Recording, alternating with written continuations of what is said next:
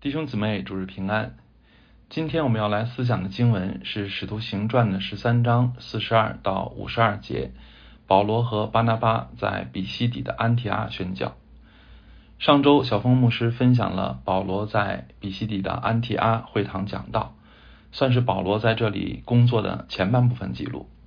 而我们今天分享的呢，就是后半部分记录，记录了在保罗讲道之后各方的反应以及最终的结果。比西底的安提阿是保罗第一次宣教旅行的第二站，虽然不是第一站。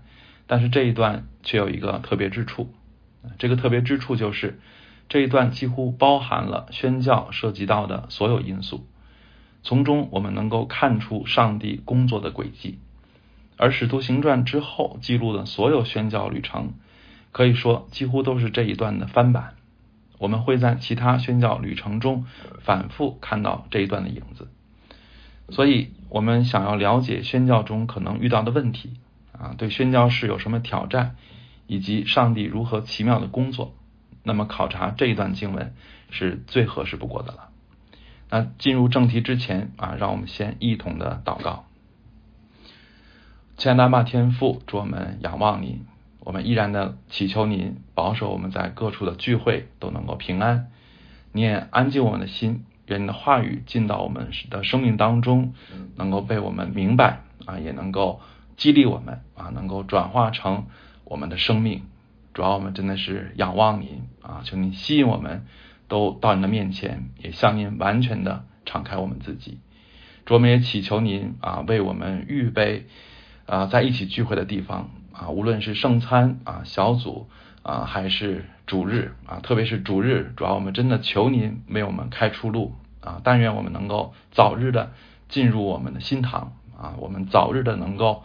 大家一起啊，所有人聚在一起来赞美你，来感谢你啊，来聆听你的话语。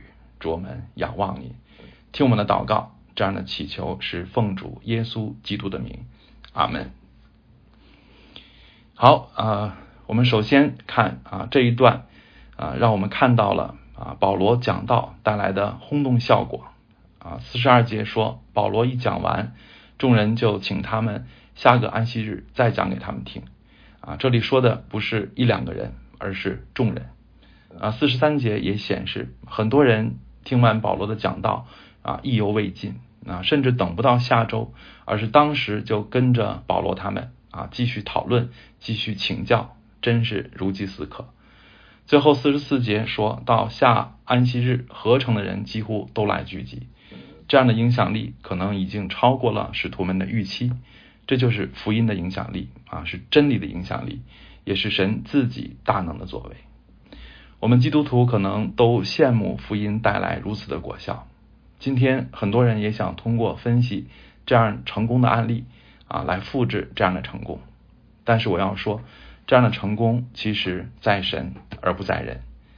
保罗宣教并不都啊能获得啊，并不都能获得如此的成功。他在雅典宣教时就遭到了冷遇。圣经说，雅典人和住在那里的客人都不顾别的事，只讲新闻说说听听。保罗也曾经感慨啊，毕利亚的人咸于帖撒罗尼迦的人。保罗在表扬毕利亚的同时，其实也暗示了帖撒罗尼迦人对福音就没有那么热情啊。另外的经文甚至显示，帖撒罗尼迦人是极力的抵挡保罗，所以。同样是保罗啊，采取的是同样的策略啊，但是效果却可能大相径庭啊，这就说明这背后啊，其实不是人的算计啊，而是神的时间啊，神的时间到了，福音点燃人心，那个势头是谁也挡不住的啊。例如在中国啊，八九十年代啊，就是这样的福音兴旺的时代，先是在农村啊，后是在城市发生持续的大复兴。我们教会也是在那个时候兴起来的。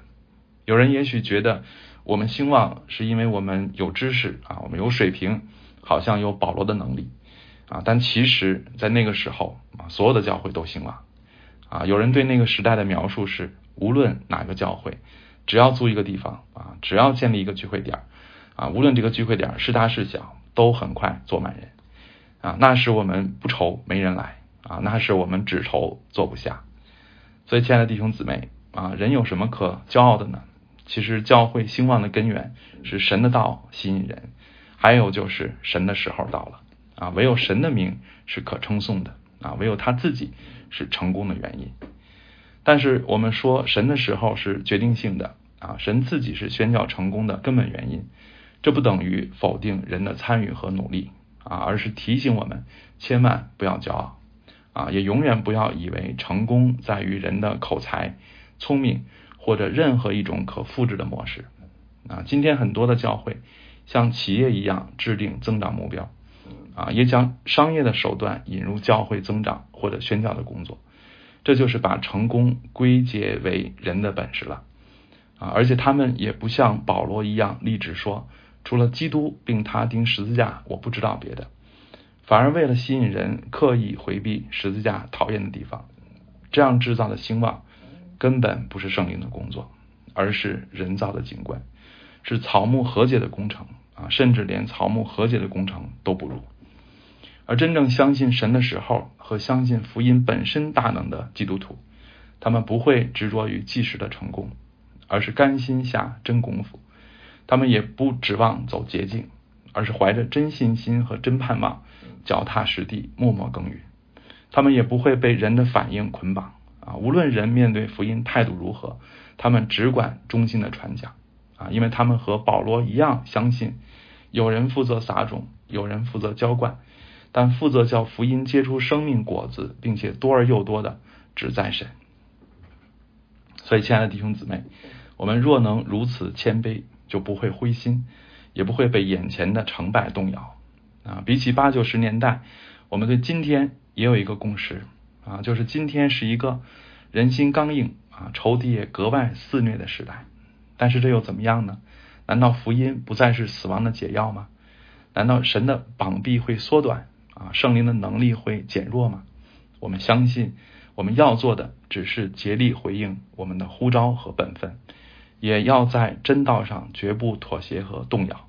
然后就是耐心的等候圣灵的风亲自吹响得胜的号角。其次，在宣教的道路上，除了看到有人接受福音，有人生命被改变，也必要经历抵挡和逼迫。四十五节说，但犹太人看见人这样多，就满心妒啊嫉妒，应驳保罗所说的话，并且回谤。而四十三节说，犹太人和敬虔进犹太教的人多有跟从保罗、巴拿巴的。这两节相对照，我们就知道啊，其实并非所有的犹太人都抵挡福音。啊，原来不是民族或者血统拦阻人接受真理啊，那真正拦阻人的原因，这里说的也很清楚啊。犹太人看见人这样多，就满心嫉妒，这就和马可福音十五章比拉多所说的话相呼应了。当比拉多想要释放主耶稣时，圣经说他原晓得祭司长是因为嫉妒才把耶稣接了来，所以真正拦阻人接受真理的乃是嫉妒，也就是人的私欲。说白了，就是他们根本不在乎什么真理不真理啊，也不在乎别人得救不得救，他们在乎的只是跟随自己的人会不会减少啊，自己从别人身上得到的好处会不会减少啊？例如他收的香火钱，或者他卖偶像赚的钱是不是少了啊？这个才是他们关心的啊！这个就是圣经所说的，有人的神就是他们的杜甫，所以这样的人也不会真讲道理。啊，圣经说他们应驳保罗的话，也就是胡搅蛮缠的意思。啊，如果应驳不好使，他们甚至会毁谤，就好像祭司长找人做假见证诬告主耶稣。所以，亲爱的弟兄姊妹，啊，这就是我们在宣教中必然要面对的征战。我们可能会被其他宗教嫉妒，啊，我们也可能被政权嫉妒。啊，这征战并非是简单的观念冲突，啊，更不是啊不同文化之间的误解。啊，而是罪性的发动啊，是私欲的咆哮，所以这征战也不能仅靠基督徒耐心的解释或者无可指摘的见证就可以化解啊，我们必须依靠祷告，求神亲自的改变人心啊，我们也要预备好为信仰付上代价啊，很多时候人的灵魂从麻木中清醒，或者从罪的辖制中解脱啊，甚至是需要流血的见证啊，正如特土良所说的。殉道者的血是教会的种子。总之，我们基督徒不该幻想宣教是轻松的、安全的。我们若我们若真有宣教的护照，就要做好遭遇各样的危险和为主摆上一切的准备。此外，嫉妒也不单是外邦人对我们，就是基督徒也应当时刻的警醒啊！因为教会里很多的纷争，同样是出于嫉妒。虽然往往打着神学的旗号啊，或者圣灵的名义，但其实背后不过是人对名誉、地位、对追随者、对利益的看重。谁能看清自己的私欲，他就是智者；谁能胜过心里的嫉妒，他就强过勇士。求主的灵充满我们。统治我们，使教会充满像施洗约翰那样谦卑无私的人。这样的人肯啊，能够肯定上帝在别人身上的工作啊，能够真诚的欣赏别人啊，甚至甘愿服在别人以下，以使神的计划可以畅通无阻。愿教会充满这样的人。阿门。第三啊，我们刚才啊也啊，我们刚才已经讲到，在教会拓展和宣教的路上，必然会遭遇抵挡和逼迫。那么基督徒应当如何应对呢？啊，对于上帝的工人来说，不胆怯是首要的啊。面对毁谤，四十六节告诉我们，保罗和巴拿巴仍然放胆传讲啊，并没有因此停止传道的工作。虽然保罗并不是每一次遇到逼迫都非殉道不可啊，他也曾在犹太人设计要杀害他之前逃跑啊。这一次他被逼迫，最终也选择了离开。但是我们说，这样的躲避并不是出于胆怯啊，因为不是没有底线的。例如保罗，无论是在官长面前啊，还是在暴民面前，他都从来没有否认过主的名啊，也没有在真理上有任何的妥协啊，更没有在任何威胁逼迫面前承诺放弃传道的护照啊，并且使徒虽然有时躲避危险啊，却不是抛弃羊群啊。例如耶路撒冷教会被逼迫的时候。彼得离开了啊，但是雅各却留了下来啊，可见这是教会的安排，并不是使徒贪生怕死。而今天有的教会啊，刚听到一点形势变化的风声，牧师就突然消失了啊，或者刚风闻政府有什么新规定啊，自己就早早的把教会分散甚至解散了啊。有人声称这是灵巧像蛇，但是其实。这是典型的风声鹤唳啊，是惊弓之鸟。总之，神的工人并不该把保命和安全放在第一位啊。虽然不必追求殉道，但必须做好为福音被辱、被打、被抓、被杀的准备。这才是神的工人该有的觉悟啊！这也是使徒和历代神的中仆给我们确立的榜样。而对于平信徒来说，保罗和巴拿巴劝他们勿要恒久在神的恩中。神的恩就是指啊，他们因为信从福音而拥有的赦罪之恩和永生的应许啊。保罗如此劝勉，意味着知道将来他们也必因着福音遭遇逼迫，所以并非只有传道人才会被逼迫啊。其实所有神的儿女都难免为主的名接受考验，正如圣经预言说，凡立志在基督耶稣里敬虔度日的，也都要受逼迫。对于平信徒来说啊，也许不会像传道人一样面对生死的考验，但他们仍然需要勇气和坚韧的精神，持守他们的信仰。啊，教会曾经在大逼迫中躲到山上啊，甚至墓穴中聚会啊，但是当他们退无可退、躲无可躲的时候，又当如何呢？在今天的埃及啊、伊朗啊、中东的穆斯林国家中，其实仍然是有教会存在的。啊，甚至有的教会传承了上千年，可以说这些教会和基督徒就是活出保罗劝勉的一群人。啊，我们也可以想象他们在那样的处境中会遇到怎样的挑战，会付上怎样的代价。啊，但是我们也要想象一下他们在天上又会得到怎样的奖赏。啊，但在那样的处境中，除了这少数的渔民，恐怕多数曾经的基督徒已经因为压力。放弃了或者改变了信仰，我们这些中国的基督徒其实挑战和他们类似啊。也许二十大之后，我们的处境会更加艰难啊。愿我们羡慕天上的奖赏啊，过于害怕今生的损失啊。愿我们都能够属于那屹立千年而不被淹没的一群人啊。求主为此赐给我们足够的勇气和坚韧的心。接下来啊，我们再看四十八节，凡预定得永生的人都信了啊。预定论，嗯，是我们信仰中的一个难题啊。至今基督徒对这个问题其实并没有完全一致的看法啊。这个问题也非常复杂啊，并不是一两句话可以说清楚的啊。但我们至少可以确定哪些观点啊是对预定论的错误理解啊，以及我们如何正确的应用预定论。啊，在此啊，我要分享两个对预定论错误的应用啊，和一个正确的用啊正确的应用啊。对预定论错误的啊应用一啊，就是根据预定传福音啊。有的弟兄姊妹认为，如果先知道神的预定，那么就可以精准的传福音啊。即使遇到抵挡啊，也可以根据预定决定在谁身上继续努力，而对谁就可以放弃了啊。这样的观点是错误的。啊，因为第一预定是神的奥秘啊，是将来在天上才会彻底揭晓，而不是我们今天就可以知道的啊。所以你想知道，你也知道不了啊。其次，没被上帝预定的人啊，上帝其实也愿意他们听到福音啊。虽然上帝根据自己至高的智慧没有给他们特别的帮助，但是仍然愿意他们悔改啊，并不愿意他们灭亡。正如圣经所说，神不愿有一人沉沦，乃愿人人都悔改。又说：“我断不喜悦恶人死亡，唯喜悦恶人转离所行的道而活。”这就是神的心肠啊，也是我们应当追求的性情。所以传福音是出于爱，而不能图省事儿啊。地上的事应当讲究精准和高效，但是灵魂的事只在乎基督的心肠。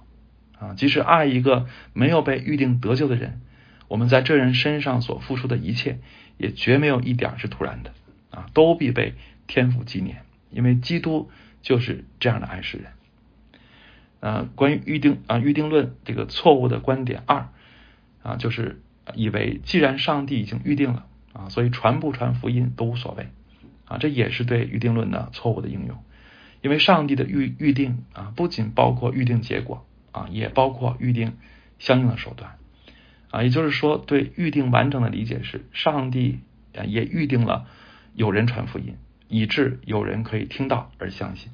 啊，所以有人信主是预定的，基督徒要传福音也是预定的，不传福音就是违背神的旨意啊，所以莫迪改对以斯帖说：“此时你若闭口不言啊，犹大人必从别处得拯救，蒙啊得解脱，蒙拯救。”你和你父家却必致灭亡，焉知你得了王后的位分，不是为现今的机会吗？所以以为预定论排除或者减轻了人的责任啊，这是对预定论的错误的理解。而对预定论的正确的理解是什么呢？啊，对预定论正确的应用是啊，预定论不仅没有给人体贴肉体的借口啊，反而能够激励我们火热的传福音啊。所以预定论的作用。不是让我们消极啊，反而是能够让我们持续的积极啊，因为我们如果凭着眼见传福音啊，那么遇到人心刚硬啊，甚至像我们现在啊，整个社会啊，整个时代都刚硬，都抵挡福音的时候，那我们传福音的热心和力量还能持久吗？啊，如果你凭着眼见，你能持久到什么时候呢？啊，但如果我们不是凭着眼见，啊，而是凭着信心，而是相信神在每个时代、每个地方，在每一群人中都有恩典啊，都预定了一些人得救，那我们就不至于灰心了啊，甚至都不必太在意自己的口才和知识不够啊，因为相信真正使事情成就的是神自己啊，这样我们传福音岂不就不至于灰心啊，也不至于患得患失了嘛？所以预定论。啊，其实是为我们传福音提供了最大的动力啊，这才是对预定论的正确的应用。接下来我们再看四十九节啊，于是主的道传遍了那一带地方。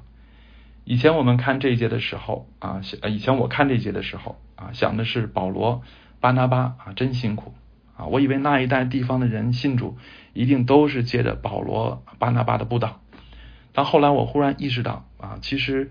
可能并不是这样的啊！我们考察教会历史就可以知道，很多教会的建立乃是借着普通基督徒的流动啊，把福音带到了各个地方啊。使徒行传前面啊的章节，我们分享啊，也可以印证这一点啊。再想一想我们教会的成员啊，其实我们想想守望教会的这些弟兄姊妹，有多少是牧师直接传的福音呢？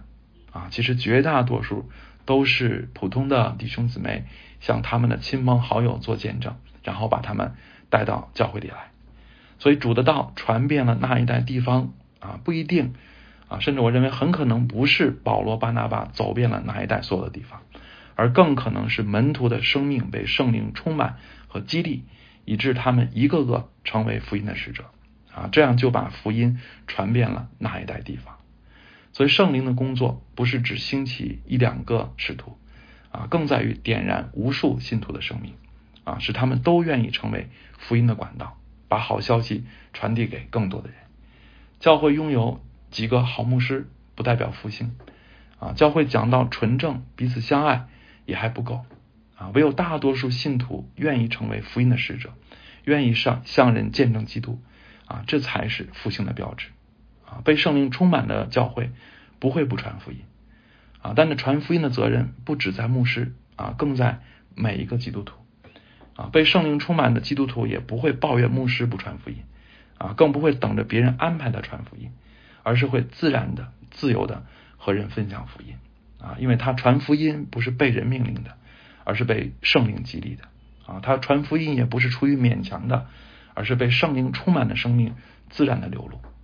所以，亲爱的弟兄姊妹啊，我们自问啊，守望教会是一个兴旺的教会吗？啊，是一个复兴的教会吗？啊，我们自己啊，我们自己又是一个被圣灵充满的基督徒吗？啊，求主使我们真的能够得到复兴。